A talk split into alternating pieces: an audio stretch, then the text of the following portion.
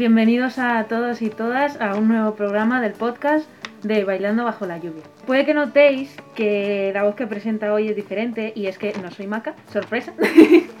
soy Elena, soy una de, las participantes de Bailando bajo la lluvia y es que hemos introducido un, cambio, que es que a partir de ahora vamos a presentar una, un, post, un podcast cada una y hoy me ha tocado a mí. Y pues nada, espero que lo disfrutéis mucho, pero que sepáis que Macarena está aquí con nosotras. Saludo, Maca. Hola, estoy aquí con ellas. y nos está acompañando en todo el proceso. Así que bueno, que esperemos que lo disfrutéis. Y mm, os recuerdo así eh, mínimamente, sin enrollarme, cosa que me cuesta, pero eh, lo intento, que la razón de hacer este podcast, esta serie de, de programas, es para, mm, para, tener un espacio donde soltar todas las cosas que, que, pensamos, todas nuestras opiniones sobre los temas que suceden, que hay veces que, que no nos preguntan o que sentimos que a lo mejor no, nuestra opinión no se tiene en cuenta.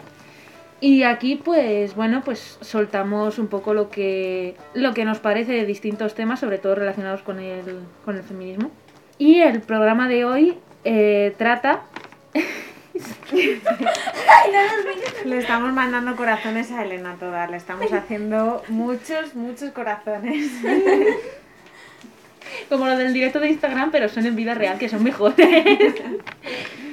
y. Joder, que... Aprovecho para decir que mis compañeras son maravillosas y Maca también. O sea, maravilla. Oh. Y bueno, que el programa de hoy viene porque como excursión de fin de curso estuvimos en los teatros Luchana. Estuvimos viendo una obra muy chula, muy divertida, pero que a la vez da bastante que pensar, está muy muy guay. Yo os la recomendamos todas a, todo el mundo que nos esté escuchando, que se llama No me toques el cuento y va sobre mm, las historias eh, de las princesas Disney, de Aurora, de Bella, de Blancanieves, de Cenicienta, que no nos han contado. Todas esas cosas que a lo mejor nos chirrean un poco, como que, yo que sé, que Bella se enamorara de su secuestrador, que, mm, que Blancanieves tuviese que estar eh, limpiando, haciéndoles la casa, la comida a siete personas. Todas esas cosas que nos chirrían, pues ellas las hablan desde su propia perspectiva, en primera persona, y estuvo muy guay. Y a raíz de eso, Maca nos propuso hacer nuestras propias historias con las cosas que nos incomodaban a nosotras y hacer nuestras propias princesas o reescribir las historias de otras princesas que ya existieran eh, para compartirlas aquí con todos vosotros y todas vosotras. Así que nada, estos son nuestros No me toques el cuento, parte 2, por las chicas de Bailando bajo la lluvia. La primera historia la va a contar nuestra compañera Angie, que es la historia de, de Kim, de una mujer eh, muy luchadora y muy valiente, como ella. y pues nada, que esperamos que os guste. Hola, soy Angie. yo voy a contar una historia que me ha presentado bien Elena, es sobre Kim. Ella es una joven emprendedora cuyo sueño era montar su propia tienda de antigüedades. Ella tiene una hija que se llamaba Olga y ambas vivían en un piso a las afueras de Madrid. Todos los días Kim tenía que hacer un viaje de dos horas para ir a su trabajo, que es de camarera en un restaurante muy importante y prestigioso. En su trabajo sus compañeros no la trataban muy bien, porque era una chica muy trabajadora y siempre tenía una sonrisa. Y la jefa le daba días libres muchas veces, pero porque hacía muchas horas extra. Aún así, Kim era siempre muy simpática, porque disfrutaba trabajar cara al público y había mucha gente que iba a visitarla. Un día en el restaurante hubo un accidente y robaron mucho dinero. En ese momento solo estaba Kim, o eso parecía. Todos la inculparon. Ella estaba muy preocupada porque ella no había sido y tenían intenciones de llamar a la policía y por lo que podían quitarle a su hija. Ella tuvo que dar todo el dinero que tenía ahorrado para formar su propia tienda y para que no fuera mayores con la policía y entonces la despidieron. Kim, intentando resolver todo el proceso, recordó que enfrente del restaurante hay unas cámaras en el banco de enfrente. Y fue al banco donde se encontraba y pidió las cintas. En un principio no quisieron dárselas, pero al final, explicando lo sucedido, se las pudieron dar. Fue hacia la jefa y vieron todos que no había sido ella. Descubrieron que fue uno de los compañeros. El chico devolvió todo el dinero, ya que solo lo había robado para que despidieran a Kim. Kim supo perdonar y pudo recuperar todo su dinero ahorrado. Y por fin, después de todo, luchó por su sueño y junto con su hija pudo montar una tienda de antigüedades.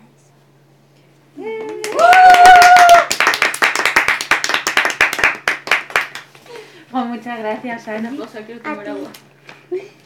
Y ahora el siguiente cuento nos lo va a leer Maca, pero está escrito por nuestra compañera Diva, que es una, una chica también mm, muy fuerte, que ahora mismo está, nosotros estamos grabando esto desde Madrid y ella está en otra ciudad, entonces no puede estar con nosotras, pero la tenemos siempre muy cerca y yo al menos me acuerdo muchas veces de ella y nos ha mandado su historia, así que Maca le va a poner le va a poner voz. Y esta historia de Adiva se llama Allá afuera es diferente. Hola, ¿qué tal? Bueno, pues muchas gracias, Ele, por presentarme y por dar paso también a este cuento que efectivamente no es un cuento mío, sino que es un cuento que he recibido por parte de Adiva, que nos lo envía desde Londres. Que Adiva, como comentaba Elena, ha sido también bailonga durante mucho tiempo, pero ahora vive en Londres y aún así sigue conectada con nosotras y no ha podido conectarse en el directo para contar el cuento ella misma porque Londres todavía está en, clase. Así que, bueno, pues nada, voy a ser yo la encargada de leer esta historia. La historia se llama Allá afuera es diferente. Nunca he salido de casa a un sitio que no haya sido mi jardín. No he ido al colegio ni he visitado un lugar con más personas. Mi madre me ha enseñado a leer y escribir en casa y también a cocinar, limpiar y pelear. Por eso ha sido muy raro cuando he tenido que salir a comprar la primera vez, después de su muerte. He visto a mujeres y niñas, eso me lo esperaba, pero lo que me ha sorprendido han sido los hombres y niños. Sabía que existían, pero nunca había visto uno en toda mi vida. He pagado en la tienda y al volver a casa un hombre me ha parado y me ha dicho, ¿A dónde vas, niña? Pregunta a la que yo no contesto. Lo ignoro. Nunca había hablado con un hombre en mi vida y lo único que se me ha ocurrido ha sido irme corriendo. Llego a mi casa, cocino para mí sola y como. Estoy nerviosa porque mañana empiezo el colegio por primera vez. La mañana siguiente la paso sentada en clase, copiando todo lo que hace mi compañera de al lado. Ella sonríe y me pregunta que si soy nueva, a lo que yo asiento. Es hora del recreo y estoy sentada en un círculo con toda la clase. La maestra dice que puedo decir un poco de mi vida contando qué me trae a este nuevo colegio. Y eso hago. Lo digo todo. Hasta digo cómo sé pelear. Al mencionarlo, uno de los chicos se ríe y dice que eso solo lo pueden hacer los chicos, que las chicas no tenemos la fuerza ni la condición física como para luchar contra alguien. Lo siguiente que hago es retarlo. Le propongo un desafío y todos se sorprenden. Él acepta y dice que va a ganar, a lo que yo le digo. Si ganas, le digo a todo el mundo que eres el más fuerte de la escuela. Si gano yo, admites que las chicas podemos ser más fuertes que tú. Hecho, responde él. Peleamos y gano. Todos se sorprenden. Casi se le salen los ojos de la cara. Pero él cumple su parte del trato. Y así, el primer día de mi cole, mientras ellos me enseñan un poco de su mundo público y un poco de sus mentiras, yo les enseño un poco de mi verdad, realidad y aceptación. Gracias, Adiva. Este aplauso para ti. Directo a Londres. ¡Qué bonito! Nos hemos sentido empoderadas con el, con el cuento mientras leía. Estábamos nosotras ahí diciendo, venga, que tú puedes. Y pues después de este cuento de Adiva, os voy a leer el mío propio. Eh, me he inspirado en, en Pocahontas y en una imagen que vi en Instagram. Y mi cuento se llama Río abajo lo veré. Eras una vez en las que un día fueron fértiles y salvajes tierras de América, Pocahontas conocía al blanquísimo y burguesísimo John Smith. Ella, como enviada de su poblado indio, estaba intentando inculcar sus valores al colono, y sorprendentemente, además de falso si nos atenemos a la historia real, él estaba respondiendo bien. Todo era idílico y perfecto, hasta que, en uno de sus paseos por el bosque, John le dijo Me gustas porque eres diferente a todas las mujeres que he conocido. Tienes algo más que ellas no tienen. Pocahontas no supo cómo tomárselo. El resto de la tribu le decía que ser especial era un cumplido, pero había algo que no le cuadraba. Sentada al lado de abuela Sauce, reflexionaba en voz alta. ¿Qué me diferencia a mí del resto de chicas del mundo, aparte de unas cuantas costumbres y la forma de vestirnos? ¿Por qué nos separan así? ¿Por qué nos hacen compararnos? ¿Acaso no todas sufrimos los mismos problemas, tenemos las mismas inquietudes, vivimos las mismas opres... ¡Ey! Hola, ¿me oyes? ¿Abuela Sauce? intentó decir, pero no pudo. Era como si se hubiese quedado muda de un momento a otro. ¿Por qué? No, no, querida. Soy el director, el Tito Walt. Te preguntarás por qué estoy aquí y por qué me dirijo precisamente a ti en este momento. Pues bien, Pocahontas quedó sorprendida por la telepatía de este espíritu de la naturaleza, aunque algo molesta por su arrogancia. Creía saber lo que ella quería preguntar antes de que apenas abriese la boca. Volvió a intentar decirle mentalmente. ¿Por qué no puedo hablarte, pero tú a mí sí? Walt, cabreado por no haber podido terminar su frase y sin darse cuenta de que él estaba haciendo justo lo mismo con nuestra princesa, respondió. Mira, guapa, con el discurso que acabas de montarte se te han acabado el número de minutos de voz en la película. Ahora solo puedes hablar cantando o no hablar. Haberlos aprovechado mejor. Eso fue la gota que colmó el vaso. ¿Quién se creía ese ser para callarla? cogió toda la ira de ese desagradable momento y la transformó en valentía para viajar por el mundo y descubrir por fin si de verdad las mujeres éramos tan distintas. Había oído hablar de otras princesas a las que también llamaban indias, que vivían cruzando el Pacífico, vestían de colores vivos y bailaban haciendo sonar una especie de pulseras con monedas en sus pies. Se despidió de su familia, tomó su canoa de siempre y partió, cagada de miedo, río abajo y según se iba alejando de su poblado, la única realidad que había conocido, y de todas aquellas cosas que le habían enseñado a catar, sin ni siquiera cuestionarse si eran lo que de verdad ella quería, notó como poco a poco iba recuperando su voz, que ahora discurría libre como el agua del río donde flotaba.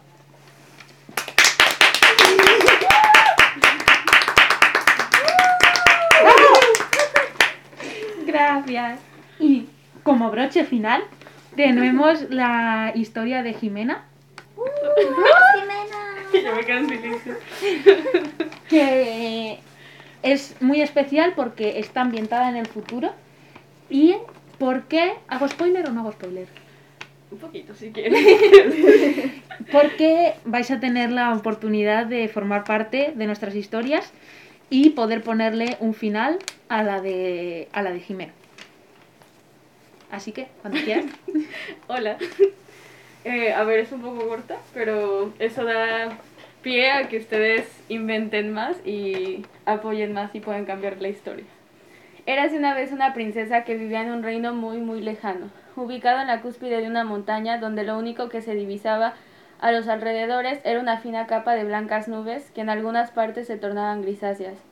El rey y la reina eran, naturalmente, sus padres. Estos siempre buscaban lo mejor para su única hija, la futura heredera del trono. Uno de los pasatiempos de esta linda princesita eran los libros. Podía pasarse el día entero con la nariz pegada a las hojas.